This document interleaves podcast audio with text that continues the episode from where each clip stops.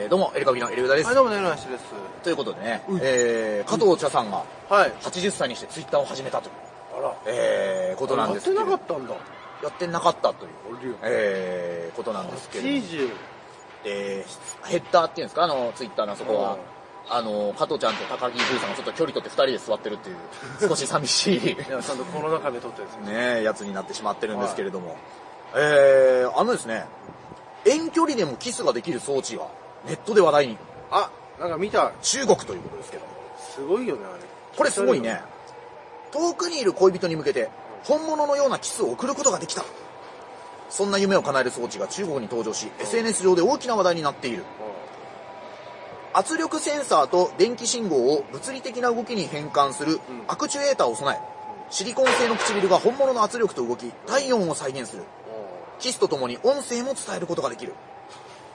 で、この映像というか画像だけでいくとその口の元だけがねちょっいとやあーこれすごのい気持ち悪い機械の中から出ているやつに、えーなってましてその、夢を叶えたってけど、誰の夢を叶えたのか、まず。遠距離恋愛の人じゃないですいかやいやいやいやいやいや遠距離恋愛の人いやのいやいやいやいや夢をいやいやいやいや叶えたんですよこれ、丸ホールと何が違うのいやいやいやいや丸ホールと何が違うのいやそれのもっとあの美しいやつですよあれはちょっとね恥ずかしくないいやいやいやいや SNS では面白いという声の他に下品気味が悪いと批判的な感想も出ているいや、そ、そっちだろ、大概。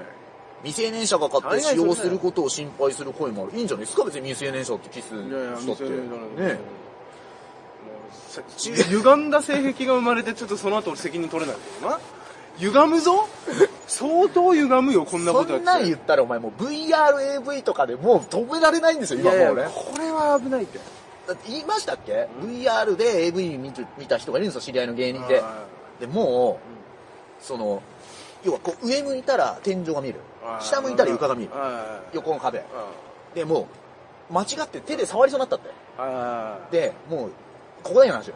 もうあそこから血出たってやりすぎて。で、浜子寺子の浜子さんでした言ってましたよ。血出た って言ってましたよ。あれはもうあの人はもう特殊な例あうの、ん1万人に1人の例出していやいやいやいやいや。そんぐらいリアル1な。万分の1を出してももうこだから、これは何回も言ってるかもしれないけはど、いしんすけさんがね、もう今のモザイクあかんでと、そのテレビ出てる時ですよ。まだモザイクもっと濃かったと思う当れ時は。ほぼ見えてるやん、あれと。うん俺ら想像力で養ったやんと。山に落ちてるエロ本でさ養ったやんって言って。あそれはまあわかる気はするけどー。中国版ツイッターのウェイボーにはショックを受けたという書き込みもあった。うんキスを送るには、携帯電話に専用アプリをインストール。装置を携帯電話の充電ボートに差し込む。アプリ上で相手とテレビ電話で繋がれば準備完了だ。ねえ、えー、ということでございます。16年にはマレーシアのイマジニアリング研究所が同じようなキス装置、キッシンジャーを開発したが、なんでキッシンジャーってお前、ほんこれお前はキ、ッシンジャーっているだろ。 これはリアルな唇の形じゃなく、タッチセンサー付きのシリコン製パッドだった。新たな装置には、キッシング広場と称し、ええ匿名で見知らぬ人と出会える機能もある。意気投引いと合る、やん、お前。意気投こ合、れ読みながら引いてんじゃねえよ、てめえ。意気投合した相手とキ最初スからを交換できるって。ええさらに自分のキスをアプリにアップロードして公開し、他のユーザーにダウンロードして試してもらうこともできる。こんなもんお前、俺らなんかまだ無名だからあれだけどさ、何有名人なんかお前、有名人とキスできるとかってさ、ああーいつキス下手なんだとかな。そういいうや、だからあれだよ、ちょっとこう人気から、こう陰り出てきた芸能人が最後にやるんじゃないなるほどな。最後の稼ぎどころだろ。ブレッキングダウンの次はキッシンジャー広場なのかキなッ。シンジャーなんてもうもうもう、そこよ。ホンダスイミングスクールやるかもしんないぞ、お前。最後まあバズるんであればな。いや、あるかもしんないよ、まあ。あの、 あの、R1 の敗者復活で投票してくれた方には、うん僕のキッシンジャーの QR を送りま QR す。送ります。それはいいんじゃないこれはあるかもしれない。だってそんなのまあ EXIT とか有利だぜお前う。んあの人気の。うなあ。ええすごいね。レビューには遠距離恋愛の女性との間で使ったところ、無理だろうと思っていた相手が仰天したという投稿があった。ん。おう。これまでの遠距離恋愛で彼女にあげた最高のサプライズになった。テクノロジーありがとうという書き込みもあると。いうことですね。うーん。一方的な意見ですよね。どうなるんだろうね。遠距離恋愛はよくね、別れちゃうのが多いとか言うけども。もしかしたらもうこれによ って。マジで別れるじゃんうんキモそうかなきっしょいわこいつ俺なんかいいかなと思うんだけど、キッションジャーでいいキなッションジャーで。キッションジャー。キッションジャーでいいじゃん。キッションジャーの人もいるだろうしね。キッションジャーキッションジャーに、あの、助けられる人もキッションジャーでいね、いるだろうし。えー、ということでございます。い。はい。そしてですね、おじさんのくしゃみの音が大きな理由はという、これヤフーニュースのニュースなんですけどもい、るね。激しいくしゃみで肺が破れることもあるということです。呼吸器の内だっ科て医。まあいるのかなどうでもいいけど、今年の花粉症やばいぞ。あ、そうなん。なってないかまだ。花粉症じゃないか。俺花粉症ない。すごいね、東京来てもう経つけど、全然なんないね。あの、規定量超えたらなっちゃうから気をつけてね。規定量超えるとなっちゃう人もいるからね。ああ、いるという。僕はもうこ昔からひどいんだけど、ああ、あんたはないです。結構、そうだね。今年ね、薬飲んでもダメ、目薬したそばから目かゆいし、あそんなんなんあ朝起きれないし、あの、なんか目開けるのもしんどいんですよ、目。あ。で、まだだけど、メアニングで目が塞がっちゃう時とかあるの、ひどい時。えー開かないとかそんなんなんだ。今年多分すごいね。えー、うん。バフバフ言ってんだね。くしゃみはですね、鼻の刺激によって起こるもので、三叉神経が関与していると、えー、いうことで、まあまあまあ、はい。えーはい。わざわざ書いてくれはい。これね、くしゃみの大きさが激しいほど呼吸器系にかかる負担が大きい。負担が大きくなる。大きい。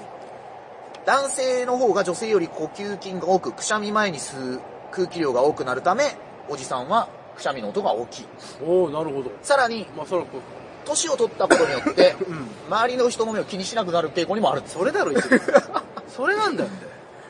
あー、キューンっていう。いますよね。いるよ。えいるよ。なん俺はここにいるよって言ってるような感じそうだな。ジョイマンじゃないけどね。うんエゴさしてここにいるよいってるいよっうてやってるぐらいの人いるよ。なぜかあれを飛び石連休の藤井ペイジさんもたまにやってるんですよ。エゴさして。飛び石連休どこ行ったのここにいるよっていう、なんか、 なぜかジョイマンのカバーちょっとやってるっていう。ちょっと寂しくなる。いちやいやいやいや、わかんないけど。ょっと寂しくなる日もあるでしょ。えー、厚労省が推奨している通り、咳やくしゃみ時はマスクやティッシュ、ハンカチ、服の袖を使うことが望ましいですというね、は ことでございます。ねえ。なんだっけこれ、セブンイレブンかなんかはさ、はい3月とか、もっと後か、4月か5月ぐらいかな。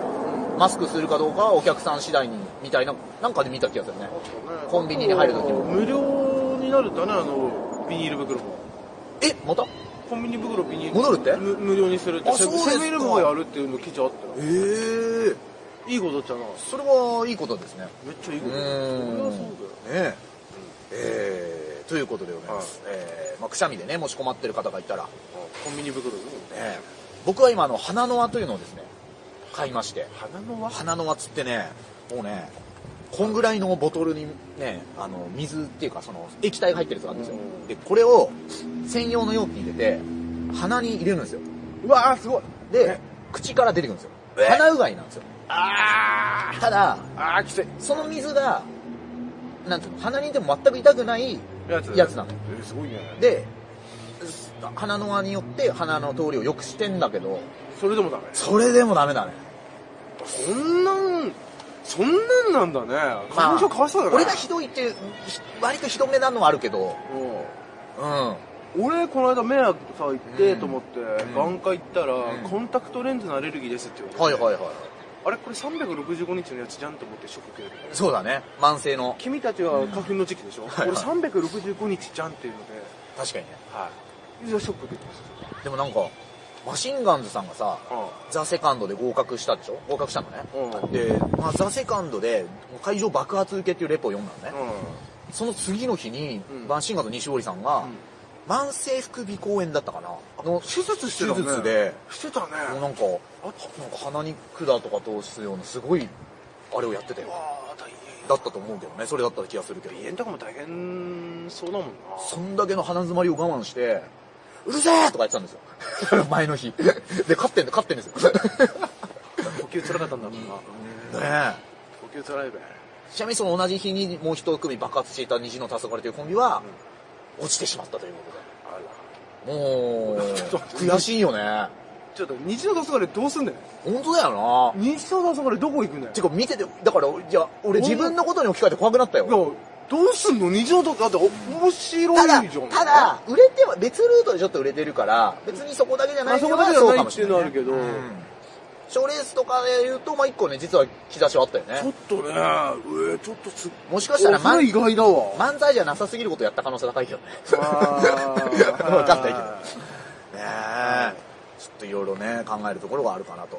ちなみに僕らが一緒に前説とかやってた仲間で言うと、三日月マンハッタンがあ、目立ちまハンター。残ってるんですよね。あ、残ってんだ。あ残ってて、で、残ったことによってなんかテレビ出たり、今ちょっとバズり出してるあ。ー、そうなんだ。いうことであーまた違う。つってもね、もともとすげえ昔の M1 準決勝行ってる人たちなのよ。そうだから、まあ、まあこれでもさらにね、こうバズれば粘りがちになるから。ああ、うん三日月、そううだね。んそうだね。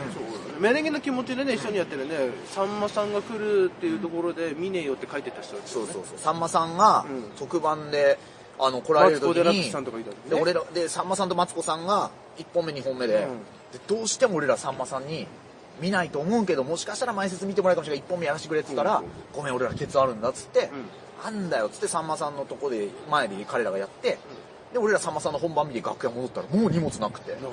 なあ、あれがあの、コージー富田さんの司会をしに行ったっていうのは、偽物のタモリを取ったっていうか偽物言ってんじゃねえよっていうか 本物のさんまさんより偽物のタモリを取ったっていうね。こうは忘れられなこいんなよくできた話な。ないよ。三日月マンハッタンといえばそれだよな。これ贅沢ですよ。オールナイト日本あるで満金で喋ったってこと だよ贅沢な YouTube ですよ。でも三日月マンハンターがね、今ね、そういう意味ではトレンドだから。いやいいまあ、ことこのタイミングで喋るいいこととだよいいこといいことかなとは思いますね。頑張ってほしいねえーということで皆さんね、あの、くしゃみをする際はね、極力手を当てていただけるといいかなとはいえー思っております。え願いしますーといったところで、またお聞かせください。おー